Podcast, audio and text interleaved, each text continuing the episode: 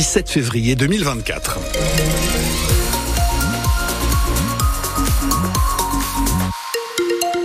Une tendance météo assez clémente pour ce samedi 17 février. On verra le soleil. Il y aura entre 13 et 15 degrés. Je vous donne les détails de la météo à la fin du journal. 9h, les informations avec vous, Féline Leloir du Haut. La ministre de la Santé était hier dans la Vienne. Catherine Vautrin s'est rendue au CHU de Poitiers pour inaugurer la maison de Freya, un lieu de consultation dédié aux femmes victimes de violences, ouvert du lundi au vendredi avec des médecins, des psychologues, mais aussi une permanence juridique. La médecin Alexia Delbreil a porté ce projet de maison des femmes à Poitiers, une manière d'aider les victimes de violences à se reconstruire.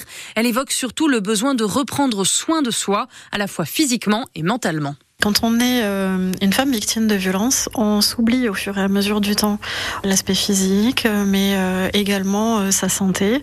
Donc c'est important de la remettre au centre, qu'elle puisse penser à elle et prendre soin. Donc prendre soin, ça peut passer par des ateliers de reprise de confiance en soi, un accompagnement de la santé, reprise en charge des pathologies chroniques, des suivis gynécologiques, mais également reprendre en en charge euh, l'aspect esthétique. Donc, euh, on propose aussi euh, des ateliers de socio-esthétisme où on les accompagne sur le fait de pouvoir se regarder, de partir de reprendre une forme d'autonomie. Voilà. Donc tout ça, c'est des choses qu'on va essayer d'apporter au fur et à mesure du temps aux victimes. Depuis son ouverture en janvier 2023, la maison de Freya est déjà venue en aide à plus de 250 femmes victimes et plus de 600 enfants. Dans les Deux-Sèvres, les recherches se poursuivent pour retrouver Erwan. Cet étudiant de 18 ans n'a pas donné signe de vie depuis presque une semaine après une soirée dans une boîte de nuit. Pour le moment, la famille ne prévoit pas d'action citoyenne pour laisser travailler les enquêteurs. Les gendarmes restent mobilisés ce week-end sans la brigade nautique et la zone de recherche a, elle, été étendue à 100 km. Le trafic perturbé jusqu'à la fin du week-end à la SNCF. En plein milieu des vacances scolaires d'hiver, avec en moyenne un TGV sur deux et un intercité sur deux en circulation aujourd'hui. Des perturbations liées à la grève des contrôleurs, soutenues par Sudrail et la CGT Cheminot. Hier après-midi, le ministre des Transports, Patrice Vergrit, s'est rendu gare Montparnasse car l'axe atlantique est particulièrement touché, notamment le Paris-Bordeaux qui passe par Poitiers. Le ministre en appelle au sens des responsabilités des syndicats et de la direction.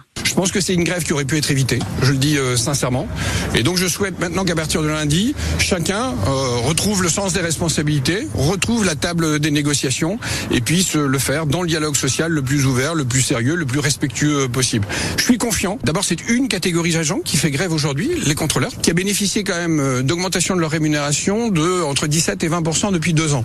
Donc je pense qu'il n'y avait pas de quoi atteindre cette extrémité d'une grève un premier week-end de vacances. Je l'ai dit, pense que ce n'était pas forcément la réponse la plus appropriée à l'état du, du, dialogue social. Néanmoins, je ne suis pas là pour juger et j'espère que chacun, quel qu'il soit, direction comme syndicat, retrouvera le sens des responsabilités et qu'effectivement on arrêtera là euh, cette grève et qu'on se parlera normalement et calmement. De leur côté, les syndicats n'excluent pas de nouvelles mobilisations prochainement. Un week-end qui sera chargé aussi sur les routes, notamment en direction des stations de ski. Bison futé voie rouge en Auvergne-Rhône-Alpes dans le sens des départs. Dans le sens des retours, la journée est classée en orange pour l'île de France et l'Auvergne-Rhône-Alpes aussi. L'eau de source Fier-des-Lois retirée de la vente à cause d'un pesticide. Vous la retrouviez jusqu'ici dans vos magasins Intermarché, mais l'eau de la Fier-des-Lois embouteillée à Prague, près de Niort, a été déclarée non conforme par l'ARS sans risque pour la santé.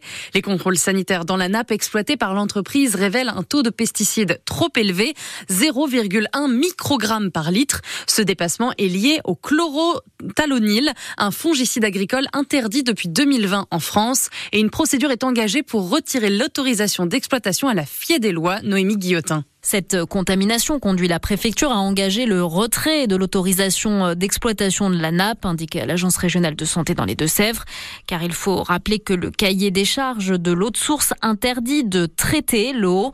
Mais il n'y a pas d'inquiétude à avoir, assure Cyril Cafio, directeur adjoint de la RS 79. La décision qui a été prise par l'entreprise de, de retirer euh, les bouteilles et le dépassement qu'on a constaté ne font pas courir aux personnes qui boiraient cette eau un risque quelconque. Les gens qui ont bu cette eau euh, dernièrement, ils n'ont pas à être inquiets. Dès mardi, l'entreprise indique avoir engagé le retrait de l'ensemble des bouteilles d'eau de la marque Fiedélois et Premier Prix. 150 salariés travaillent sur le site de Sévrien. La Fiedélois ne fait pas que de l'eau, elle embouteille aussi du vin. L'entreprise explique que les collaborateurs concernés par l'arrêt des lignes de production ont été repositionnés sur les autres activités du site. Dans un communiqué, Génération Écologie de Sèvres réagit à cette contamination et demande un plan d'urgence pour la qualité de l'eau. Le parti de la députée Delphine Bateau réclame notamment la conversion en bio de toutes les terres autour des aires de captage d'eau.